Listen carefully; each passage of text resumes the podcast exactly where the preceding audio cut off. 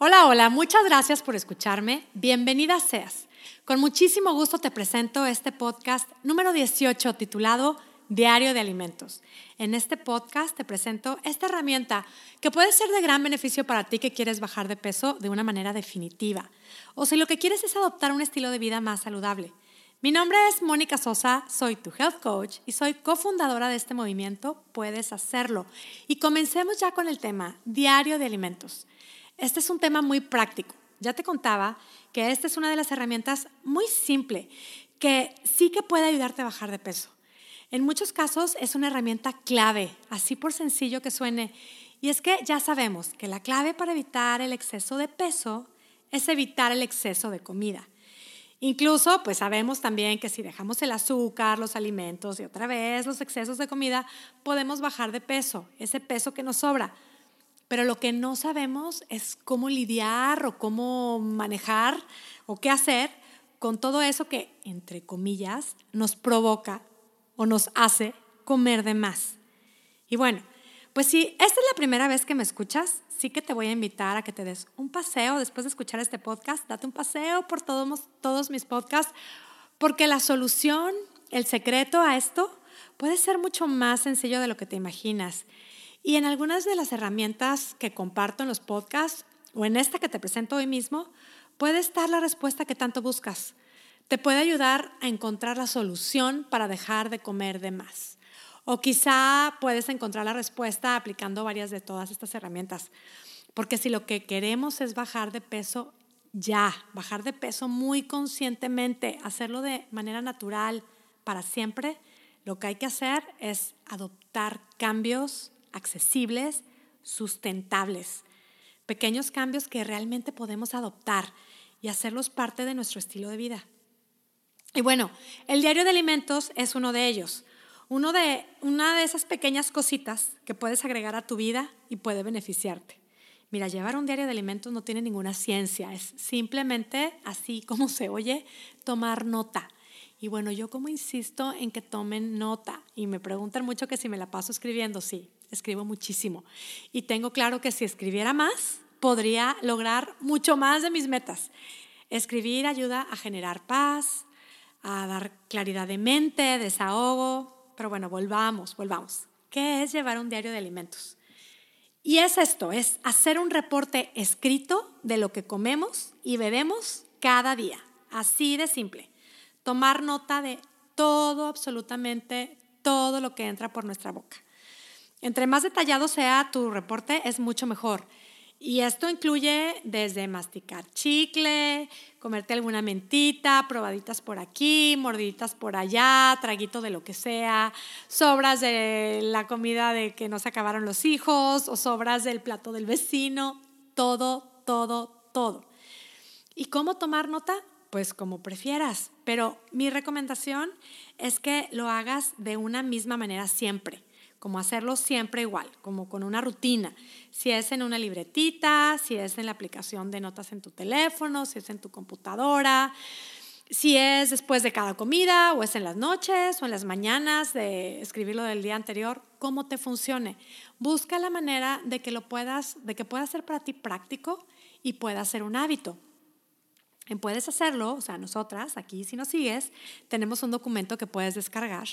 El link está en los comentarios de este podcast. Te puede servir de base o, te puede ser lo que sea, sí, la base para, para que puedas escribir tu diario de alimentos. Y también tiene un espacio, nosotros sugerimos un espacio en el que puedas tomar nota de las veces que tuviste la opción de comer algo y decidiste no comerlo. Esto te puede ayudar a darte cuenta de tus logros, en no ceder a los antojos. Y de eso voy a platicar en el siguiente podcast. Pero bueno, el caso es que el diario, en el diario de alimentos se trata de escribir todo, absolutamente todo lo que entra en nuestra boca. Y sugiero también escribir, a mí me gusta, yo creo que sirve mucho eh, escribir el, el, peso de cada día, que también va a ser otro tema, pero bueno, ese es un dato que también sirve mucho en el reporte. Y normalmente a las clientes, mis clientas que, están siguiendo mi programa, pues les pido que escriben también el peso y cómo se sienten. ya sea físicamente o emocionalmente. O sea, si dices, hoy especialmente me sentí inflamada, me sentí con mucho dolor de cabeza, me sentí muy agotada, o cosas como me siento con mucha fuerza de voluntad, me siento súper decidida, me siento súper desanimada, todo, todo eso, eso es un plus. Pero, o sea, no tiene nada que ver con los alimentos, pero siempre, entre más información le pongamos a nuestro diario de alimentos, va a ser mejor. Y ahora, ¿por qué creo yo, o por qué digo, o por qué estoy sugiriendo este diario de alimentos? ¿Por qué creo que sirve tanto? Y, y mira, si lo que quieres es bajar de peso y estás siguiendo un plan específico, pues te va a ayudar a ver si de verdad este plan te está funcionando o no. O sea, con tu diario de alimentos te puedes dar cuenta si de verdad estás siguiendo el plan o no. Puedes detectar patrones, circunstancias, momentos en los que no sigues tu plan y entonces puedes identificar los obstáculos. Es que de veras es un gran avance. De esta manera puedes crear tu estrategia. Y bueno, llevar un diario de alimentos te ayuda a tener un plan, a hacer conciencia, a conocerte. Incluso es un tipo de meditación porque observas lo que estás haciendo. Ahora también es una gran fuente de información. Muchas veces, eh, a veces decimos, es que eh, no sé si los alimentos que como, si el tipo de alimentación que llevo me inflama porque suelo sentirme muy inflamado, suelo tener dolores de cabeza. Toda esta información que tenemos en nuestros diarios de alimento es una joya, o sea, es la mejor manera de descubrir alergias o, si, o intolerancias, si algo nos inflama. Esta información que un diario de alimento nos puede dar es súper enriquecedora.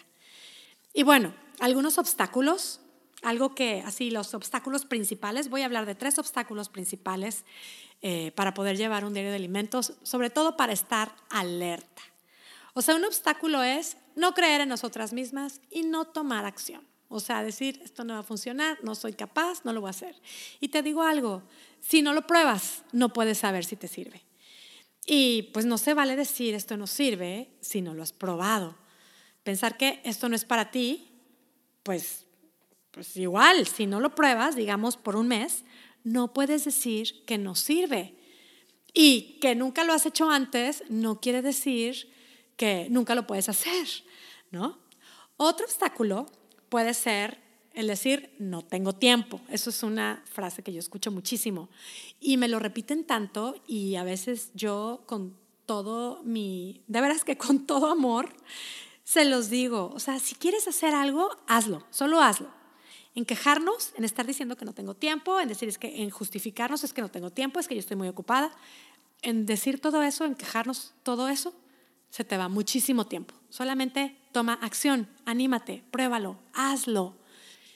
Y bueno, otro gran obstáculo, y para mí es el mayor, y por eso les digo que cuando podemos identificar los obstáculos, podemos eh, tener más claras las estrategias y Personalmente creo que un gran obstáculo para hacer todos estos pequeños cambios que, suelo proponer, pero en específico este del, del diario de alimentos, es el miedo a ver mi imperfección. O sea, el miedo a descubrir que efectivamente, como demás, el miedo a descubrir que no sigo un plan a la perfección. Y te voy a decir una cosa, el diario de alimentos sí que te ayuda a darte cuenta de los alimentos del plan, este, o sea, de los alimentos, esto del plan que te ayuda a bajar de peso, del tipo de alimentos que te causan inflamación, pero escribir todo, todo, todo lo que comemos, aun cuando nos salimos del plan, es un ejercicio de honestidad contigo misma súper interesante. Especialmente si eres una persona con obsesión por el perfeccionismo, como muchas de nosotras. Es, yo sé que es ridículo, es, es absurdo porque los humanos pues sabemos que no somos perfectos, pero por algún motivo nos ponemos esa carga y nos cuesta tanto ser, sinceras con nosotras mismas.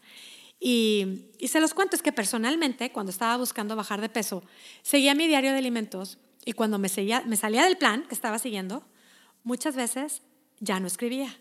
O sea, no escribía lo que comía fuera del plan, porque pues yo le daba un significado de que mala soy, que pésima, que perdedora, que tragona, soy incapaz. Hasta que en un momento decidí, ya, se acabó. Ok, no soy perfecta. No puedo seguir un plan 100% así intachable, perfecto. Decidí hacer un plan, planear mi comida Y cuando no siga mi plan, o sea, seguir o no seguir mi plan, dejar de culparme, de criticarme y escribir lo que comí sin darle ningún significado. Empecé a escribir mis reportes terminándolos con frases como, puedo lograr lo que me proponga, amo mi vida. O sea, así de sencillo y así de simple, eso te da un mensaje totalmente diferente.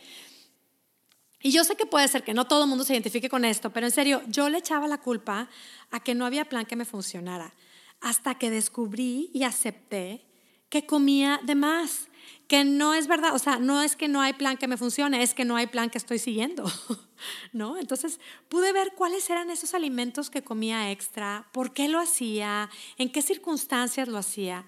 Y después me di cuenta de que, pues no nada más es algo que me pasaba a mí, porque me suele suceder mis clientas que me dan reportes, yo les pido que me hagan estos reportes, me lo dan perfecto y de repente me dicen, ay, es que no escribí las margaritas que me tomé, ni el pastelito aquel que me comí el otro día, se me olvidó escribirlo. Y es porque quieren ver su reporte perfecto o porque quieren que yo vea un reporte perfecto. Y es que muchas de nosotras solemos como condicionar nuestro valor. O sea, decimos, sí soy bien fuerte, soy bien capaz, soy bien valiosa cuando hago todo bien. Pero si me equivoco, si fallo, si hago algo imperfecto, pues ya, dejo de sentirme orgullosa de quien soy. Es totalmente ilógico, otra vez lo sé, porque lo sabemos, no somos perfectos y lo sabemos, pero de alguna manera suele suceder. Aceptemos nuestra imperfección incluso en esto. es un reto, de verdad, en nuestro diario de alimentos. Yo te invito a probarlo. Lleva tu diario de alimentos, así, agrégale las, las frases que te sirvan, las que tú quieras. Y, y mira, si me has escuchado, sabrás que estoy convencida de que para que algo funcione, para poder bajar de peso de una manera, una manera así definitiva, el primer ingrediente es el amor incondicional para ti mismo. Y esto hace más fácil todo este proceso. El juicio no funciona, la culpa tampoco, la obsesión por la perfección menos. Hazlo por amor, sin juicio, sé transparente, observa y descubre toda la información que tu diario de alimentos te puede regalar. Prueba y comprueba cómo estos pequeños cambios pueden ir haciendo una gran diferencia. Y te invito a hacer este ejercicio, como te dije, por un mes mínimo. Comprométete contigo misma, por amor a ti, por ese deseo que tienes de crear y vivir esa versión de ti misma que tanto deseas. Esa versión de ti que estás así llamada a vivir. Y bueno, bueno, te dije que era algo muy práctico y trato de terminar ya. Me despido como siempre, muy agradecida contigo por escucharme y deseándote como siempre una semana y una vida y un día espectacular. Hasta la próxima.